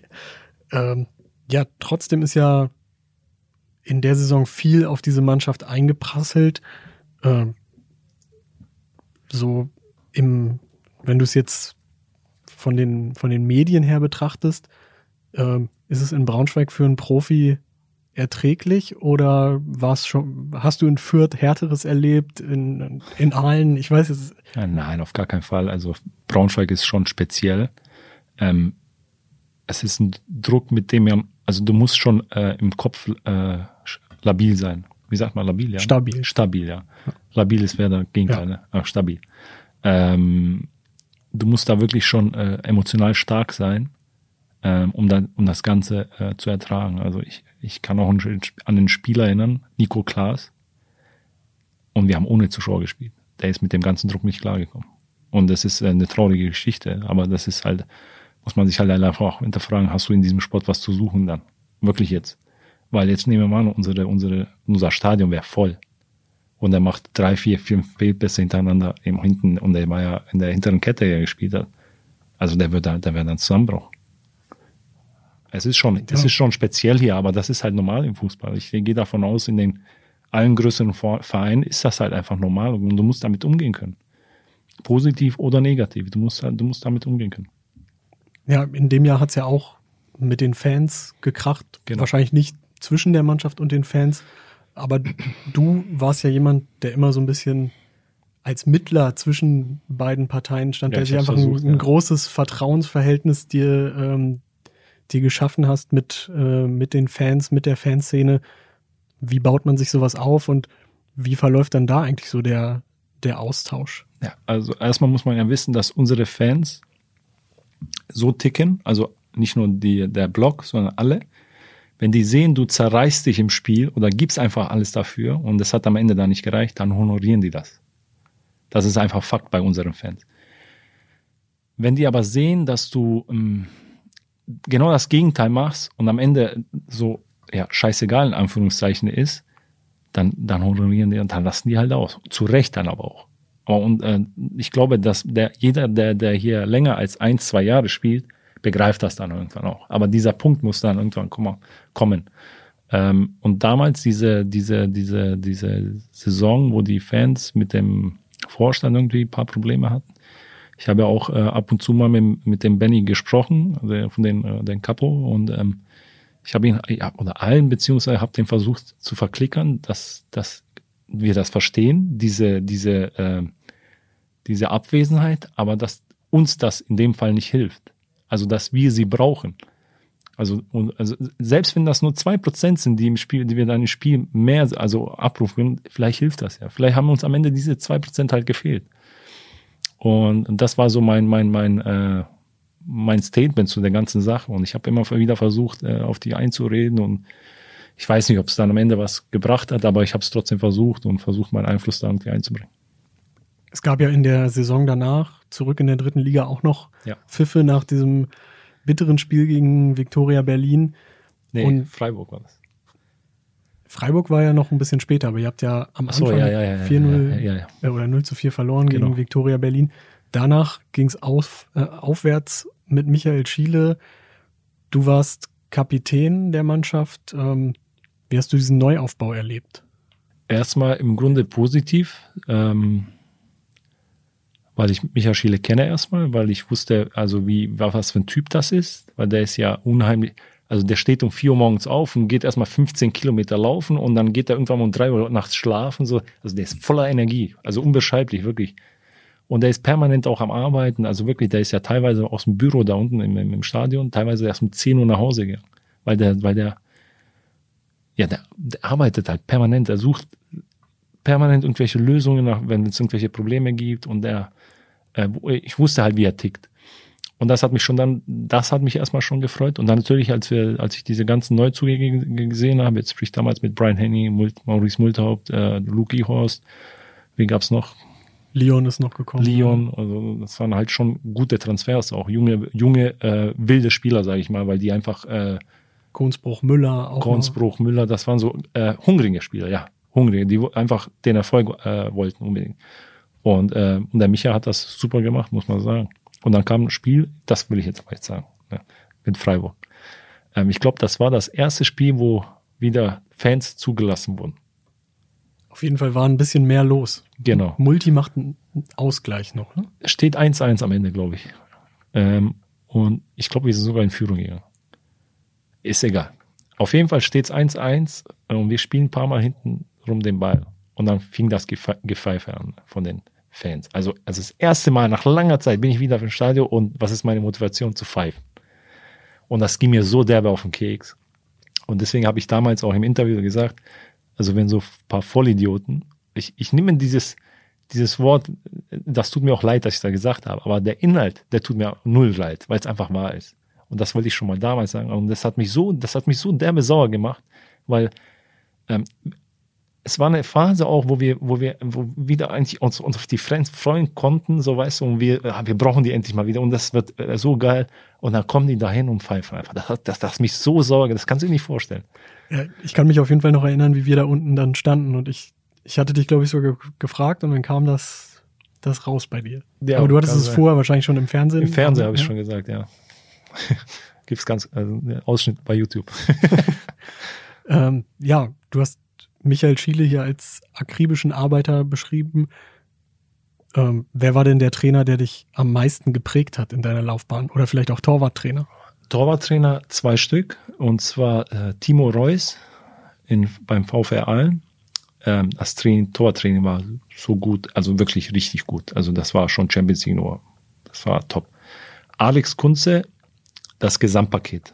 Also sprich, wir mit seinen Torhütern umgeht, das waren wie seine Kinder einfach, wirklich. Also der hat die so, der hat die vergöttert, so, weißt du, du, du hast, du bist, da gab es Übungen, die, da hast du gekotzt danach, aber du hast die einfach gern gemacht für den, so, weißt du, weil ich, weil du ganz genau wusstest, was das für ein Typ ist. Und ich habe ihn geliebt als Torwarttrainer. Er hatte ja auch einen besonderen Auftritt in deinem Abschiedsvideo. Genau, ne? ja. Also wir stehen ja heute noch äh, in Kontakt regelmäßig. Und ich habe ihn, ähm, nachdem ich ja aufgehört habe und ich habe ihn ja ähm, angerufen, ob er mal wieder hier ist, dann kam er her äh, musste ich, äh, musste er zum Zahnarzt, hat er gesagt, ja, ich bin demnächst hier. Und dann gehen wir was essen. Da sind wir was essen gegangen und da habe ich ähm, ganz demütig eigentlich gefragt. Äh, ich wusste nicht, ob sich, ob sich das, diese Frage überhaupt gehört oder nicht. So, aber ich habe es dann einfach gemacht.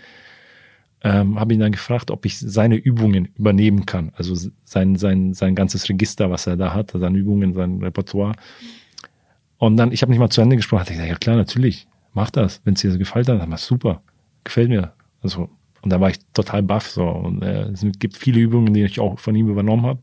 Und äh, ich versuche auch auf dieser Ebene zu, zu arbeiten, wie er es gemacht hat, weil er einfach menschlich, also er, er hat so ein gutes Torwartklima erschaffen in der, also in den ganzen Jahren, das, war, das war einmalig wirklich. Das war top. Ja, die letzte Saison war deine, deine letzte mit der Eintracht. Ihr seid vorher aufgestiegen, habt den Klassenerhalt geschafft, du hast den, den Großteil der Spiele gemacht das, äh, das letzte Spiel in Karlsruhe leider mit einem mit einem Platzverweis beendet ähm, und danach wurdest du von von Torben Hoffmann abgelöst. Spürt man sowas als Torwart schon ein bisschen früher, dass es dazu kommen könnte? Nee, also ich habe ähm, ich habe ja dadurch, dass ich der Kapitän war, auch ähm, äh, war ich ja ständig im Austausch mit dem Peter oder mit dem äh, Trainer, mit Micha. Und ähm, ich wusste ja, wenn Torben kommt, also wenn wir aufsteigen, kommt ein, ein junger, engagierter Torwart. Und Tor, das ist Torben einfach nur mal, ähm, der auch unbedingt spielen will, was, was, was ja auch richtig ist. Ich wusste aber, dass ich am Anfang spielen werde, also ähm, wenn nichts passiert, wenn ich mich nicht verletze. Ähm, ähm, und ich wusste auch, dass dieser Zeitpunkt irgendwann kommt. In der Saison sogar. Das, das war mir schon klar. Also ich, ich wusste, eigentlich ist das meine letzte Saison, wenn da nichts anderes passiert, dass ich ein Jahr verlängere oder als Backup Nummer zwei, Nummer drei, keine Ahnung. ist das meine letzte Saison und man muss diesen Torwart heranführen. Das ist der normale Schritt. Das wusste ich schon. Ähm, wann das passiert, wusste ich natürlich nicht. Ähm, aber ähm, nach dem Karlsruhe-Spiel war ich, äh, wie sagt man, ja, war ich total happy. Also erstens, ähm, ich habe ja fast zehn Jahre hier verbracht in dem Verein und ähm, mein letztes Heimspiel ist einfach der Derby-Sieg gewesen. Und für den ich fünf Anläufe gebraucht habe. Und mein letztes Bundesligaspiel war das 1-1 in Karlsruhe. Klar, mit einer roten Karte, aber ich glaube, ich habe ein überragendes Spiel gemacht in Karlsruhe. Und ähm, was dem Ganzen so die Würze verleiht, also das, das Besondere, ich habe mein erstes Bundesligaspiel auch in Karlsruhe gemacht, 1-1. Also besser geht's nicht. Also für mich war das ein Abschluss, wo ich sage, okay, ich kann jetzt zumachen, fertig, Schuhernagel, Handschuhernagel und top, besser geht's nicht. Also runde Sache. Runde Sache, definitiv. Du hast ja über die Jahre auch immer mal wieder was, was einstecken müssen. Du hast von deinen Kreuzbandrissen erzählt. Ähm, ich glaube, als wir deinen Abschiedstext geschrieben haben, haben wir ein Foto gefunden, wo du hier ähm, einmal so mit, äh, mit der Hand an der Stirn Hallo sagst und äh, dein kleiner Finger ist äh, ein bisschen, ist bisschen lediert. Ähm, ja, was, äh, was muss so ein Torhüterkörper über so viele Jahre aushalten? Und hast du auch manch, manchmal gespielt, als es vielleicht nicht gerade so empfehlenswert gewesen wäre? Natürlich gab es auch Tage, wo ich sage, Junge, ich, ich kann kaum laufen. Ähm, ich habe aber ähm, immer dann auf, auf die Zähne gebissen, weil ich ganz genau wusste, ähm, äh, oder nicht, ähm, ich will nicht sagen, ähm, weil ich ganz genau wusste, dass er mein Platz weg ist. Und das ist Bullshit, weil das passiert halt einfach im Spiel, im, im, im Fußball. Ähm, ich hätte jetzt zum Beispiel auch äh, jetzt nach der, nach der Zeit, wo nach dem Karlsruhe-Spiel hätte ich auch sagen können, nee, ich bin jetzt, jetzt reicht's aber, ne. Aber ich bin, ich bin einfach so nicht gestrickt, dass ich, dass ich sage, ich, ich höre jetzt, also so, ich, ich mag es nicht, wenn, wenn jemand denkt über mich, guck mal, der nimmt sich jetzt schon wieder raus. Das mag ich, ich hasse das auf den Tod. Also der Trainer hat auch mal zu mir gesagt, der Micha oder, oder äh, wenn du mal einen Tag länger frei haben willst oder mal ein, zwei Tage nicht trainieren willst, weil es dir einfach gut ist, dann sagt, musst du mir das sagen. Ich sage, ja, ja, alles klar, sag. Aber ich kann das einfach nicht. Ich kann nicht, ich kann nicht, selbst wenn er sagt, mal geh mal Fahrrad fahren und die Mannschaft geht raus, dann habe ich so ein schlechtes Gewissen und das, das, das kann ich mit meinem Gewissen oder mit meinem Kopf nicht vereinbaren. So bin ich halt gestrickt. Und dann springe ich halt über diesen Schmerzpunkt hinaus und versuche trotzdem zu trainieren oder beziehungsweise trainiere dann auch. Es gibt ja durchaus Beispiele, von Profis, die dann nach der Karriere nicht mal mehr ein bisschen kicken können. Wie ist es bei dir? Kannst du noch mit deinen Jungs auf die Wiese gehen und, und Fußball spielen? Ja, ich bin ja, also äh, ich bin ja jetzt nicht komplett eingerostet. Also ich sag mal so. Äh, du warst auch immer ein bisschen sauer, wenn wir gefragt haben. Ja. ja, nee, also ja, die Frage ist auch zu Recht, aber ich, vielleicht habe ich da so ein bisschen äh, allergisch darauf reagiert, weil vielleicht so der Gedanke war, der hat scheiße gespielt. Aber war ja wahrscheinlich nicht. Du hast einfach interesseshalber gefragt wahrscheinlich. Ja, ähm, ob, du dann oder wie du dann sowas nochmal rausholen konntest. Ach so, Zum ja. Beispiel beim Hertha-Spiel, als ja. du die Elfmeter rausge schon Maschine, ne? rausgefischt hast. Das war schon brutal. ja. Äh, wobei ich mir gewünscht hätte, dass ich noch vielleicht noch ein oder zwei gehalten hätte, weil ich war oft in der richtigen Ecke und das hat mich so sauer gemacht. Aber den einen habe ich gehalten und das hat dann gereicht. Ähm, was war die Frage nochmal? Ob du mit deinen Jungs noch ja. kicken gehen kannst. Also äh, dadurch, dass ich ja noch am NLZ nicht nur rumstehe und äh, wie ein Cheftrainer oder nur Anweisungen gebe, sondern auch schießen muss, äh, bin ich noch geschmeidig in meinen Gelenken oder mein Gebein und mit meinen Jungs, also mein Großer, äh, mit dem bin ich jetzt mittwochs, wenn mittwochs immer frei ist, mache ich mit dem zum Beispiel Torwarttraining, der ist auch Torwart übrigens. Ähm, und der, der ist auch äh, für sein Alter, der ist zehn geworden, der ist auch wie 13-Jähriger wirklich, also hat sich äh, an Papa angepasst. Ähm, und ähm, ja, mit dem mache ich schon oft noch was. Also der Kleine ist jetzt noch nicht so, der ist fünf, der ist jetzt äh, noch nicht so fußballbegeistert. Der sagt nur, guck mal, Papa, ich kann hier einen Trick, macht immer so mit der Hacke. Und aber der Große ist schon, äh, also schon ehrgeizig ähm, und er will schon lernen und äh, das mache ich natürlich auch gerne. Also da habe ich jetzt keine Schmerzen oder so. Da, also selbst wenn, springe ich über diesen Punkt hinaus für die. Irgendwann hast du mal bei uns in einem Interview gesagt, dass du eigentlich gerne Polizist werden wolltest. Ehrlich? Habe ich zumindest bei uns im Archiv gefunden. Jetzt war es dann doch der Profifußballjob. Jetzt geht's im, äh, im Fußball weiter. Zufrieden, wie es gelaufen ist? Ja, also ich, also für meine, ich sag mal so, ich, ich sag, ich habe aus meinem Körper das Maximum rausgeholt. Äh, aufgrund meiner Verletzungen etc. habe ich einfach, ähm, ich hätte nie im Leben gedacht, dass ich bis zu 37 Jahre spiele. Wirklich. Ich habe immer gedacht, okay, 33, 34 ist so wirklich das Allermax. Also ich habe mit 27 gesagt, das wird mein letzter Vertrag jetzt. Und am Ende waren es noch zehn Jahre, weißt du. Und das ist, also ich habe wirklich alles rausgequetscht, was da geht, habe ich einfach alles rausgequetscht und versucht, einfach alles abzurufen. Und das habe ich, ich glaube, ähm, ja, ich hätte vielleicht gerne mal so ein Jahr Bundesliga mitgehabt. Ähm, vielleicht mit der Eintracht, das wäre natürlich äh, die Krönung gewesen. Aber im Großen, also zu 99 Prozent bin ich zufrieden mit meiner Karriere. Jetzt bist du im NLZ beschäftigt, unter anderem. Du hast viele Aufgaben bei der Eintracht gekriegt nach deinem Karriereende. Ähm, nimm uns mal so ein bisschen mit. Wie sieht dein Alltag jetzt aus? Ja, Alltag sieht so aus, tatsächlich, dass ich äh, morgens aufstehen muss. Ähm, nicht, nicht so früh wie zu Profizeiten, aber ich stehe trotzdem um halb acht, neun auf. Ja, trinke meinen Kaffee, Frühstück vielleicht mal was, manchmal nicht. Und dann gehe ich äh, um elf ungefähr bin ich am NLZ. Und dann, äh, ja, ich habe jetzt zum Beispiel die letzten Wochen meine, meine Trainingspläne digitalisiert. habe mir extra so eine Software auch, also ich denke, das ist für die Zukunft auch ganz gut, ähm, gekauft, äh, wo ich meine, meine, meine Übungen digitalisieren kann und ähm, äh, direkt auf Abruf habe, wenn ich sie, wenn ich mal, wenn ich mal ja, spontan was machen will. Ähm, und ja, und dann fängt äh, ja die Trainingsplanung an, dann hast du da, suchst dir ein paar Aufgaben, also was heißt suchst dir ein paar Aufgaben, also du hast schon was bisschen was zu tun. Und dann äh, ist die erste Trainingseinheit mit der U16 um 17 Uhr. Da bin ich meistens äh, dabei auch, also ich bin eigentlich immer dabei. Äh, mach die Torhüter warm, beziehungsweise gehe auch manchmal früher raus, dann mache ich die Tortraining mit denen und dann gehe sie zur Mannschaft. Und derzeit, wenn sie zur Mannschaft geht, dann gehe ich drüber zu der U23, weil die fangen meistens um 18 Uhr an. Und das ist dann genau derselbe Ablauf. Und dann bin ich äh, teilweise von äh, 11 Uhr, manchmal auch 10 Uhr, äh, bis 20, 20.30 Uhr unterwegs. Also und bist auch noch für die Fußballschule unterwegs. So ja, das, auch noch das, Markenbotschafter der Eintracht. Genau, also ähm, äh, Fußballschule auch unterwegs, aber das, das ist ja meistens dann in den Ferien und äh, das wird dann so kombiniert, wenn ich dann am EZ bin und dann äh, spricht man die Termine vorher ab und dann wird das auch immer so gelegt, dass ich hingehe, wenn ich Zeit habe, sag ich mal so. Also nicht, dass ich extra ein Training verpasse von den U16 oder U23, sondern wird so gelegt, dass ich da meistens das 12 Uhr dass ich dann zu den Fußballcamps gehe, da mal mich blicken lasse, meine Autogramm schreibe, Fragerunden, sind immer die lustigsten Fragen bei den Kindern.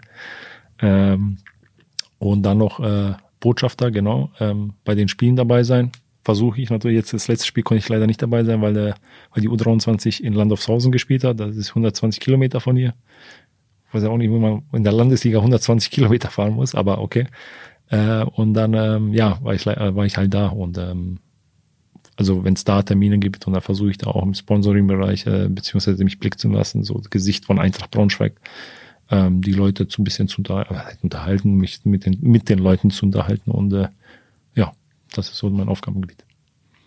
Also ich höre raus, du bist nicht raus aus der Eintracht-Welt und ähm, ja, wir haben jetzt fast zwei Halbzeiten lang gesprochen.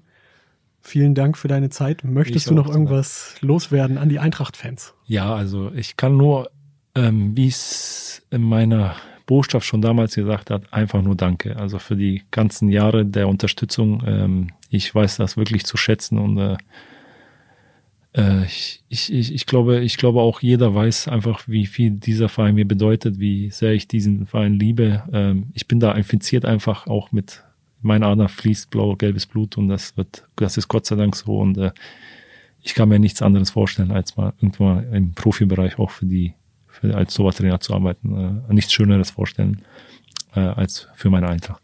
Und das wäre natürlich, äh, da würde ich genauso viel mit Herzblut dran arbeiten wie als Spieler. Das war doch ein schönes Schlusswort. Dankeschön. Jasi, vielen Dank, dass ich du da warst. 67. Folge Löwengebrüll, das war auf jeden Fall, ich denke mal, ein würdiger Rahmen für diese Folge, dass du uns hier besucht hast. Vielen Dank. Und wir werden von dir hören. Bis bald Fall. mal wieder. Ja, vielen Dank. Bis Mehr Podcasts unserer Redaktion finden Sie unter braunschweiger-zeitung.de slash podcast.